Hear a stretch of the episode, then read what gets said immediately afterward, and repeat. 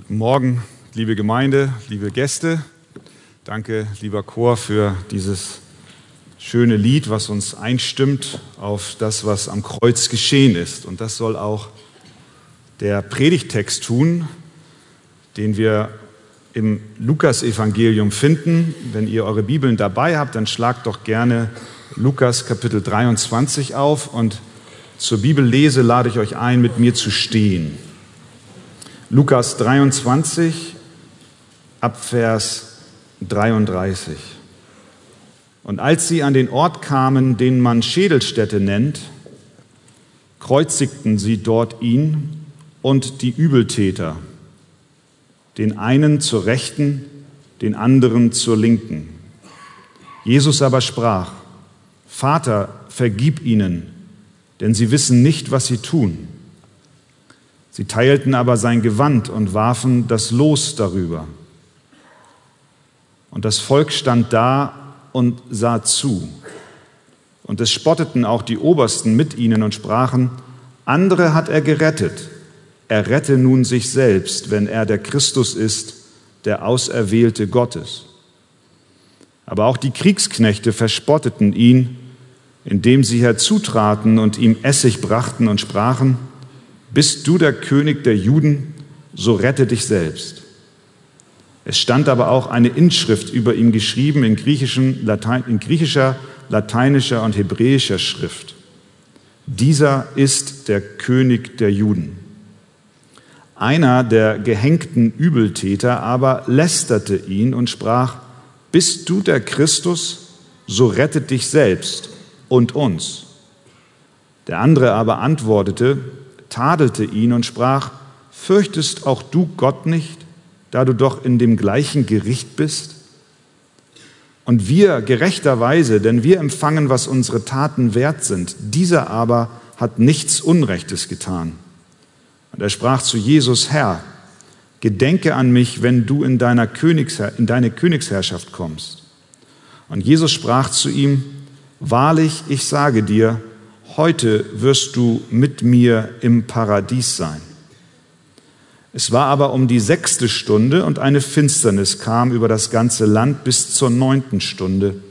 Und die Sonne wurde verfinstert und der Vorhang im Tempel riss mitten entzwei. Und Jesus rief mit lauter Stimme und sprach, Vater, in deine Hände befehle ich meinen Geist. Und als er das gesagt hatte, verschied er. Als aber der Hauptmann sah, was geschah, pries er Gott und sprach, wahrlich, dieser Mensch war gerecht. Und die ganzen Scharen, die herbeigekommen waren zu diesem Schauspiel, als sie sahen, was geschah, schlugen sie sich an ihre Brust und kehrten zurück. Amen. Nehmt gerne Platz.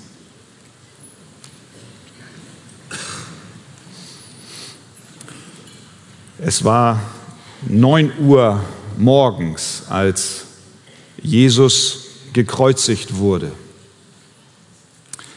Am Abend zuvor hatte er noch das Mahl mit seinen Jüngern gefeiert. Judas hatte ihn mit einem Kuss verraten. Petrus in der Nacht verleugnete ihn. Der Prozess wurde ihm gemacht, wenn wir das überhaupt als einen Prozess bezeichnen können. Pilatus war hin und her gerissen, wusste nicht so recht, wie er mit diesem Jesus umgehen sollte. Auf der einen Seite glaubte er ihm, auf der anderen Seite war er von Furcht getrieben. Er schwankte zwischen Freilassung und Verurteilung, aber am Ende knickte er dann doch ein vor dem Volk, was schrie, kreuzige ihn, kreuzige ihn. Und dann geschah, was wir eben gelesen haben in Vers 33, und als sie an den Ort kamen, den man Schädelstätte nennt, kreuzigten sie dort ihn und die Übeltäter, den einen zur Rechten, den anderen zur Linken. Kreuzigungen waren damals keine Seltenheit. Man kannte Kreuzigungen. Es war üblich, Verbrecher auf diese Weise hinzurichten. Die Menschen, die dort lebten unter der römischen Besatzungsmacht, hatten von Kreuzigungen gehört. Und so ging man denn, wenn man durch die Straßen oder vor den Straßen Jerusalems unterwegs war, passierte man ab und zu so einem Schauspiel. Und wir können uns, wenn wir versuchen, nur uns ein wenig in die Lage der Menschen zu versetzen, erahnen, dass vermutlich zwei Fragen die Menschen dann bewegte. Jedenfalls würden sie mich bewegen, wenn ich jemanden dort öffentlich am Kreuz sehe. Die eine Frage wäre vermutlich die, wer ist das? Und die zweite Frage wäre, was hat er getan? Was ist sein Verbrechen? Diese beiden Fragen führen uns zum Kern des christlichen Glaubens. Sie geben uns, wenn wir sie versuchen anhand der Bibel zu beantworten, Hinweise, was den Glauben eines Christen ausmacht. Wer ist das, der da hängt? Und was hat er getan? Ja, wer ist das? Die Bibel erklärt uns, dass es Jesus ist und sie erklärt uns noch mehr über diesen Jesus. Sie berichtet uns, dass dieser Jesus nicht ein gewöhnlicher Mensch war, sondern der Sohn Gottes. Er hat zu den Pharisäern gesagt, wer mich gesehen hat, der hat den Vater gesehen. Damit meint er den Vater im Himmel, Gott gesehen. Oder er hat gesagt, ich und der Vater, wir sind eins. Es ist also kein Mensch wie du und ich, der da hängt. Jesus ging so weit und sagte, der Sohn kann nichts von sich selbst aus tun, sondern nur, was er den Vater tun sieht. Denn was dieser tut, das tut gleicherweise auch der Sohn. Er hat an einer Stelle unmissverständlich, als er mit der Frage konfrontiert wurde, wer er ist, gesagt, ich bin. Und damit hat er sich auf die Stufe Gottes gestellt. Das war auch die Lehre der Apostel. Paulus später schreibt im Römerbrief, dass Christus über alle ist, über alle ist. Und dann macht er einen Zusatz und nennt Christus hochgelobter Gott. Er ist nicht ein gewöhnlicher Mensch, sondern er ist Gott, der Sohn Gottes, der, wie Johannes in seinem Evangelium uns erklärt, der ins Fleisch gekommene Gott, das Wort, das von Ewigkeit her war. Wir haben auf die Frage, wer, wer ist das, der da hängt? Die uns ja natürlich selbstverständlich, wenn wir uns in die Menschen damals hineinversetzen, diese Frage, die uns kommt. Wir, wir haben es hier mit Gott, den Sohn Gottes zu tun. Nicht irgendein guter Lehrer, nicht irgendein weiterer neuer Weg der Erlösung. Nein, Gott, der Sohn Gottes. Also wer starb am Kreuz? Der Sohn des lebendigen Gottes. Ja, was hat er denn getan? Was ist denn die Ursache dieser grausamen Verurteilung? Was ist sein Verbrechen? Auch da gibt uns die Bibel eine Antwort, nämlich es gibt kein Verbrechen. Er hat nichts Todeswürdiges getan. Selbst Pilatus fand es außerordentlich schwer, sich mit dem Fall Jesus auseinanderzusetzen, wie ich schon eingangs sagte. Während dieses Prozesses, der dort vor sich ging, sehen wir und hören wir Pilatus immer wieder sagen, dass er nichts findet. Er findet nichts an diesem Mann. Lukas 23, Vers 4 im selben Kapitel, einige Verse zuvor, sagt Pilatus, ich finde keine Schuld an diesem Menschen. Einige Verse später sagt derselbe Pilatus zu den Priestern und den führenden Männern des Volkes, ihr habt diesen Menschen, damit meint er Jesus, zu mir gebracht, als mache er das Volk abtrünnig. Und siehe, als ich ihn vor euch verhörte, habe ich an diesem Menschen keine Schuld gefunden, deretwegen ihr ihn anklagt. Und er geht noch weiter und führt zum Beweis noch Herodes an, aber auch Herodes nicht, sagt er. Denn ich habe euch zu ihm gesandt, zu Herodes mit Jesus, und siehe, es ist nichts von ihm verübt worden, was des Todes würdig wäre. Wer hängt am Kreuz? Jesus, der Sohn Gottes. Was hat er getan? Nichts. Judas hat Jesus verraten, wie wir wissen. Auch er wusste, dass Jesus ohne Schuld ist. Als er nämlich sah, Matthäus 27, 3 bis 4, dass Jesus verurteilt war, reute es ihn. Und er brachte die 30 Silberlinge, das war das Geld, was er bekommen hat für den Verrat, zu den obersten Priestern und den Ältesten zurück. Und er sprach, hör mal, was Judas sagt. Ich habe gesündigt, dass ich unschuldiges Blut verraten habe. Und wir müssen in Erinnerung haben, dass Judas ja nicht irgendwer war, sondern Judas war drei Jahre mit Jesus intensiv zusammen. Wenn ein Fernstehender sagt, er ist unschuldig, ist das eine Sache, aber eine andere ist es, wenn jemand sagt, er ist unschuldig, der zugleich drei Jahre intensiv mit ihm gelebt hat. Judas war da, von morgens bis abends. Er beobachtete den Meister, er sah, wie er sprach, er sah, wie er handelte. Und das Fazit war, er ist ohne Sünde. Die beiden Verbrecher am Kreuz, von denen wir eben gelesen haben, zumindest der eine urteilt genauso. Einer von ihnen wendet sich zu Jesus und verspottet ihn und sagt, wenn du der bist, der du sagst, du seist, dann, dann steig vom Kreuz herunter. Der andere schaltet sich ein in diese Unterhaltung oder in diesen Vorwurf fragt, sag mal, fürchtest du Gott nicht? Und sagt in Vers 41, wir, wir beide, wir Verbrecher, wir hängen hier gerechterweise, denn wir empfangen, was unsere Taten wert sind. Dieser aber, und damit meint er, Jesus hat nichts Unrechtes getan. Er war ohne Schuld. Und das war das Zeugnis der Zeitgenossen.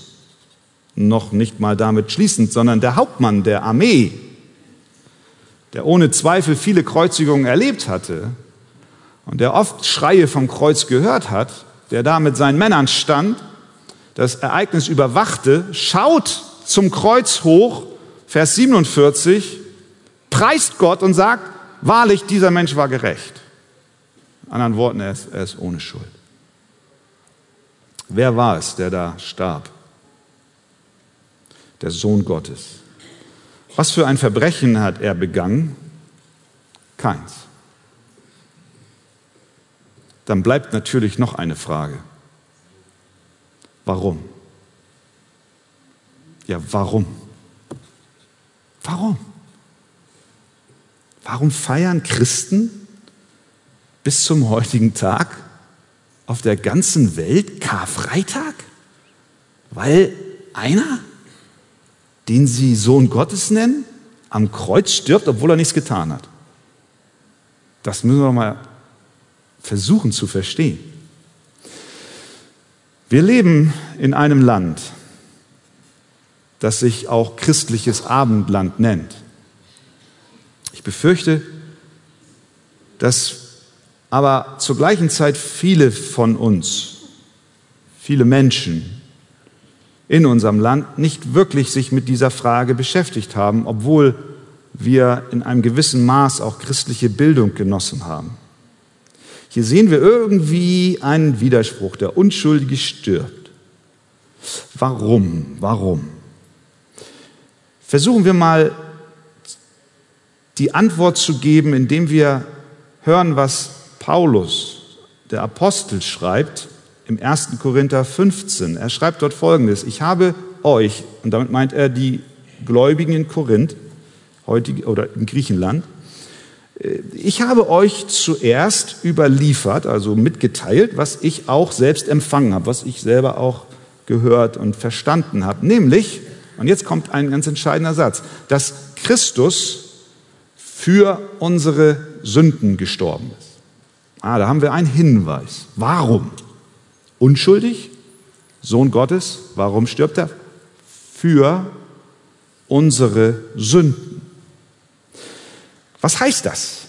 Dass er für unsere Sünden stirbt. Petrus, der Apostel, der Jesus verleugnet hatte, aber wiederhergestellt wurde, für den Jesus schon gebetet hat, als er ihm mitteilte, du wirst mich verraten, verleugnen. Dieser selbe Petrus schreibt in einem Brief, 1. Petrus, Brief folgendes. Er, damit ist Jesus gemeint, er hat unsere Sünden, unsere Sünden selbst an seinem Leib getragen, auf dem Holz. Warum stirbt der Sohn Gottes, obwohl unschuldig? Weil er unsere Sünden trägt.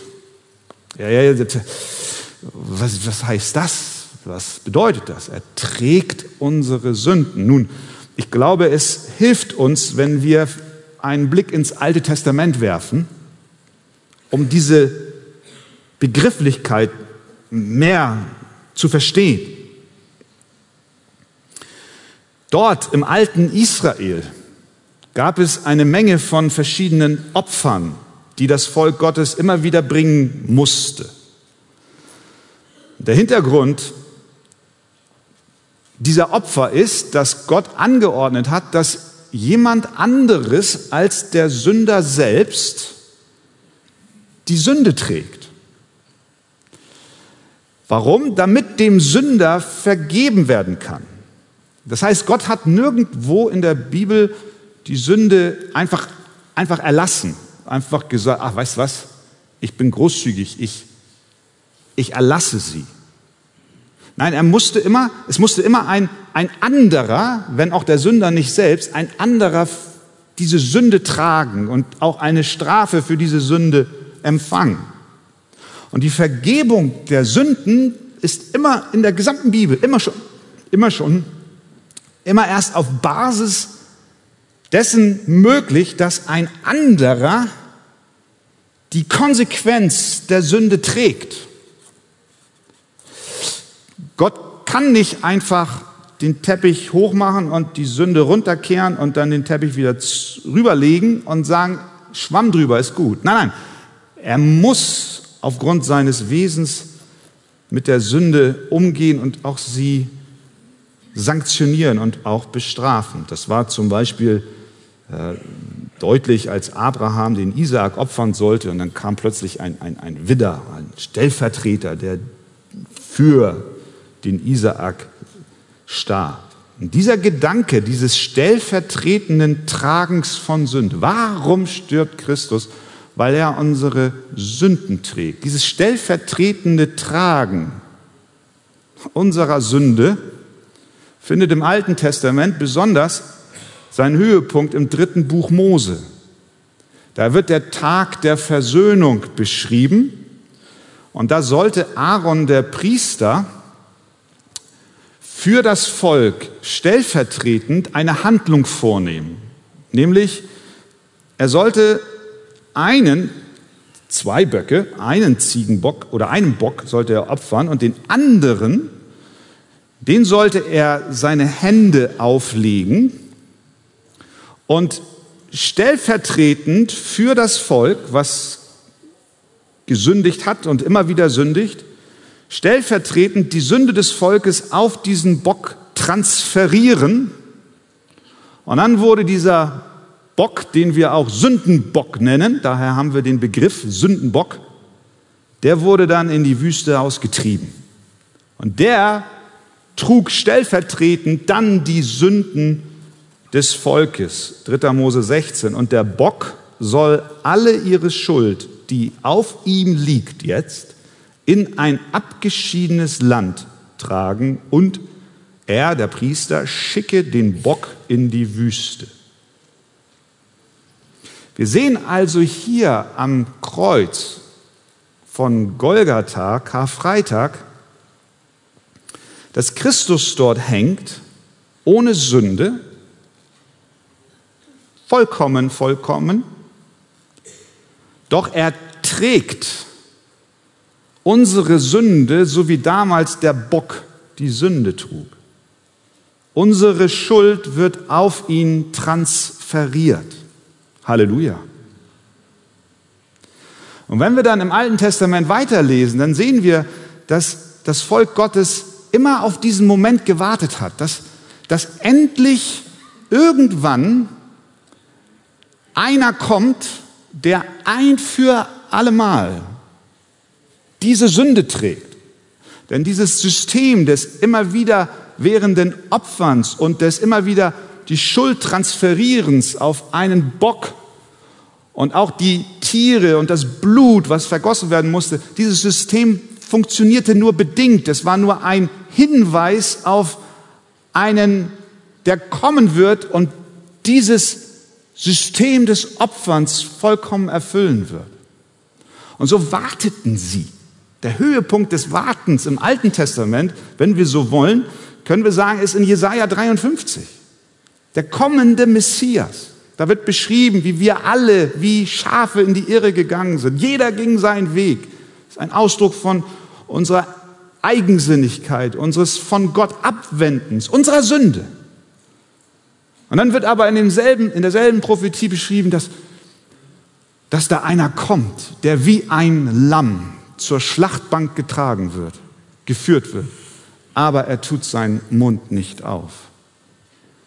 So war die Erwartung im Alten Testament stets die, dass jemand kommt, um genau diese Sünden zu tragen, damit dieser fortwährende Prozess, denn jedes Mal, sobald es passiert war am Tag der Versöhnung, war jedem klar, das kann nur eine kurze Zeit andauern und wir müssen spätestens ein Jahr wieder, später hier wieder sein. Und, und vorher immer wieder kommen und diese Opfer bringen. Und sie warteten auf den, der es ein für alle Mal für sie erledigen wird. Das ist der Grund, warum Johannes der Täufer, als er Jesus kommen sieht, sagt, siehe, das Lamm Gottes, das was der Welt Sünde trägt, hinwegnimmt. Plötzlich erschien Jesus auf der Bühne der Weltgeschichte als Träger der Sünde. Sehen wir, Jesus ist nicht lediglich ein Vorbild für eine gute Sache. Er hat sein Leben nicht für soziale Gerechtigkeit gelassen. So wichtig, betone ich gerne, so wichtig soziale Gerechtigkeit auch ist und sie wird auch herrschen im Himmel. Da gibt es keine Ungerechtigkeit. Aber sie ist Folge unseres Sündenproblems.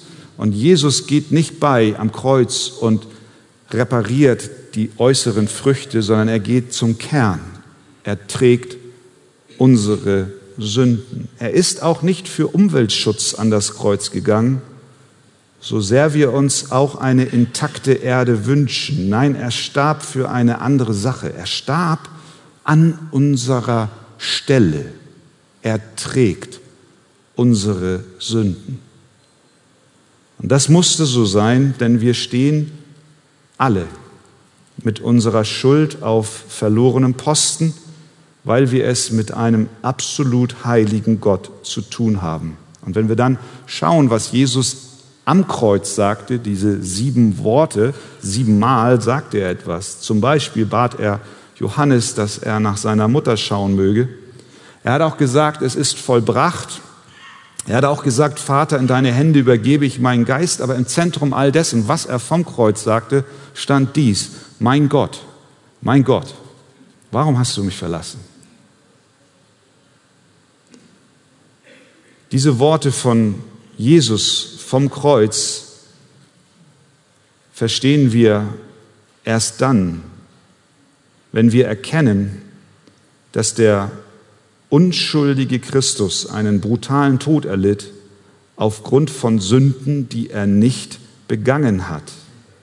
Gott selbst ist gerecht und heilig und weil er das ist, kann er Sünde nicht gutheißen, sie nicht ansehen, noch sie einfach entschuldigen.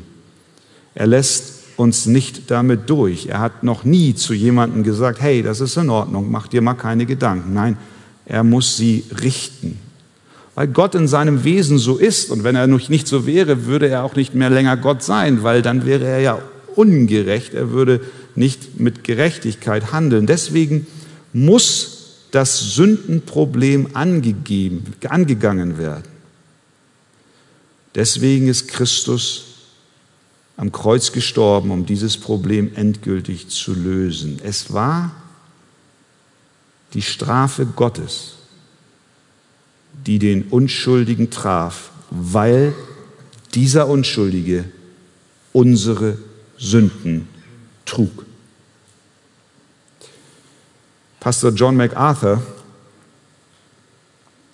hat folgenden Satz gesagt oder Sätze. Wir müssen uns daran erinnern, sagt er, dass nicht die Sünde Jesus tötete. Gott war es. Der Tod des leidenden Knechtes war nichts anderes als eine Strafe, verabreicht von Gott für Sünden, die andere begangen haben. Wenn das in unser Herz fällt, dann beten wir an unschuldig. Die Strafe ruht auf ihn, auf dass wir Frieden haben. Paulus schreibt in 2. Korinther 5, denn er hat den, der von keiner Sünde wusste, für uns zur Sünde gemacht, damit wir in ihm zur Gerechtigkeit Gottes würden. Das heißt, Jesus wurde nicht nur Fleisch, sondern er wurde Sünde am Kreuz von Golgatha. Und deswegen rief er dort, mein Gott, mein Gott, warum hast du mich verlassen? Weil der Vater sein Gesicht abwandte und eine Strafe anordnete, ausgeführt durch Menschenhand. Da waren also zwei Tode im Tode Christi. Einmal der physische, er hörte auf zu atmen, aber auch ein geistlicher, als er die Trennung von Gott erlebte. Die Bibel ist ganz klar, wir alle sind schuldig. Gott ist heilig.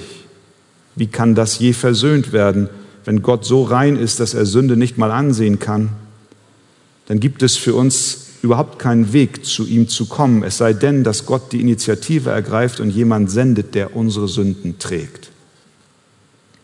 Und in der Folge auch die Strafe für unsere Sünde, den Tod. Und das tat Christus am Kreuz. Wer ist dort gestorben? Jesus, der Sohn Gottes. Was hat er getan? Nix. Warum tat er es? Weil er unsere Sünden getragen hat. So weit, so gut. Was machen wir an diesem Karfreitag mit dieser Botschaft? Es gibt zwei Reaktionen. Entweder wir sagen, danke Jesus, danke, dass du das für mich getan hast.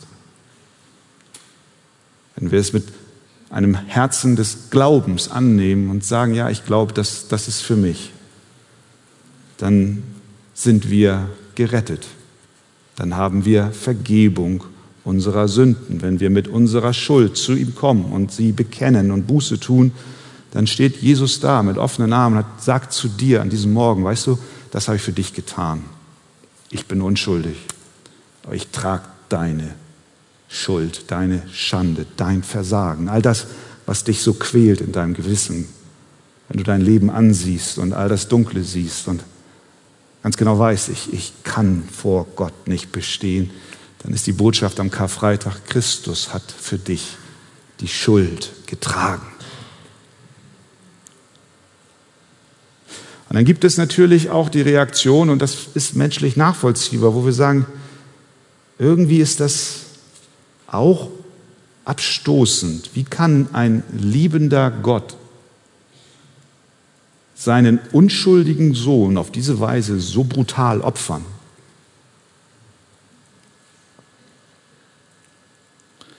Und das ist der Grund, warum diese Botschaft von Jesus und seinem Kreuzestod, was die Bibel auch das Evangelium nennt, warum es für manche so abschreckend ist und viele sich dann auch abwenden und sagen, damit will ich nichts zu tun haben. Paulus schreibt das im, im, im ersten Korintherbrief. Er, er schreibt dort Folgendes, denn das Wort vom Kreuz, das bedeutet das, worüber wir jetzt gerade sprechen, das Wort vom Kreuz ist eine Torheit, also ist nicht verständlich. Denen, also für die Menschen, die verloren gehen. Uns aber, die wir gerettet werden, will heißen, die wir das annehmen und die wir das glauben, für uns ist es eine Gotteskraft.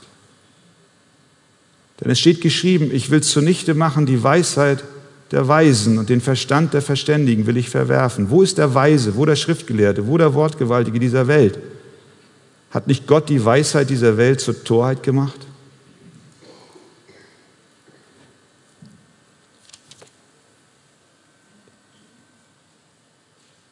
Das Kreuz zeigt uns die Liebe Gottes auf der einen Seite. Denn er hat nicht einmal seinen eigenen Sohn verschont aus Liebe zu uns. Das ist Liebe. Aber auf der anderen Seite zeigt dasselbe Kreuz uns auch, wie schrecklich und wie furchtbar Sünde ist. Dass es den Tod des unschuldigen Sohnes bedarf, damit wir Vergebung bekommen.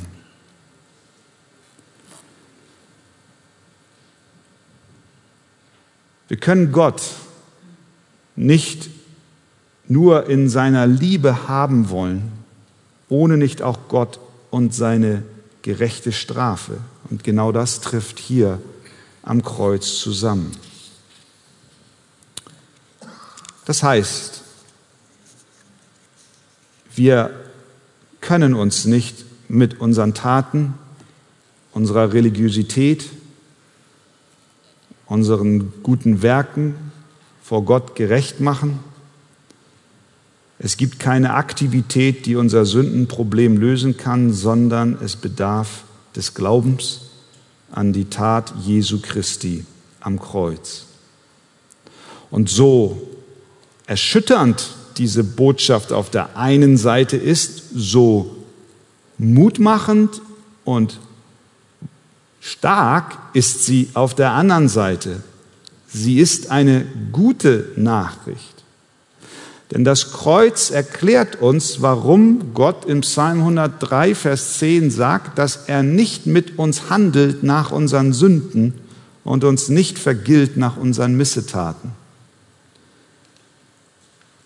Und dass er sagt, sofern der Osten vom Westen ist, hat er unsere Übertretungen von uns entfernt, weil Christus für uns die Schuld getragen hat. Wir brauchen nicht länger auf ein zukünftiges Ereignis warten, um von unseren Sünden loszukommen. Wir brauchen uns nicht auf uns selbst verlassen. Du kannst heute Morgen gerettet werden. Wenn du seine Stimme hörst, dann glaube. Jeder, der den Namen des Herrn anruft, Römer 10, Vers 13, wird gerettet werden. Am Kreuz starb wer? Christus der Sohn Gottes. Was hat er getan? Nichts. Warum starb er? Um unsere Sünden zu tragen. Wie transferiere ich meine Sünden auf ihn? Indem ich glaube, dass er das für mich getan hat. Und mit Buße mich zu ihm wende. Dann brauchst du nichts mehr tragen. Es ist vollbracht. Halleluja. Amen. Der Chor macht sich bereit für ein weiteres Lied. Vater, wir danken dir für Christus, deinen Sohn, der für uns gestorben ist. Möge diese Botschaft an diesem Karfreitag tief in unsere Herzen fallen. Darum bitten wir. Amen.